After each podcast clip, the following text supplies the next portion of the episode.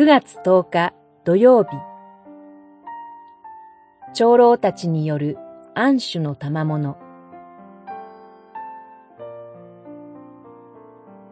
テモテへの手紙1、3章から6章。あなたのうちにある恵みの賜物を軽んじてはなりません。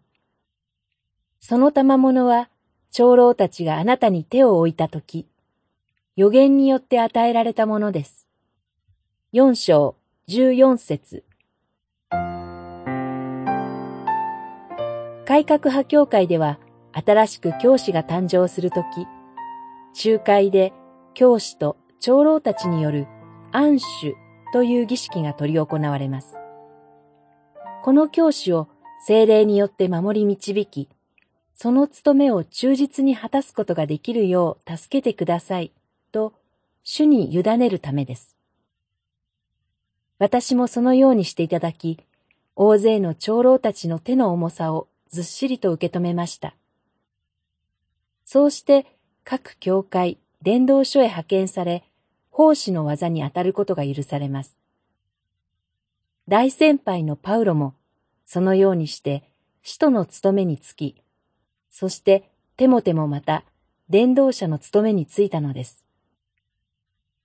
ここには、伝道者の働きが個人的、自分都合によるのではなく、キリストの委託を受けての共同的、剣徳的な教会の技なのだということが表されています。頭であるキリストの身胸にかない、主の求めに従ってでなければ何の意味もありません。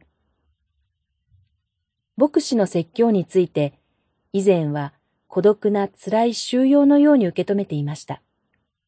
しかし、例えば説教塾での共同研鑽の機会を与えられ、同労者、仲間と励むことで、共同体の言葉に気づかされていきました。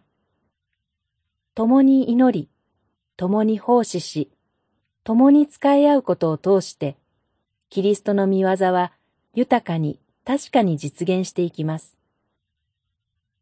集会の働きと各故教会の働きが一つに結ばれて、精霊の豊かな実を結びますように。祈り。どうか私たちを助け励まし、諸教会、伝道書を強めてください。集会が良き支えとなりますように。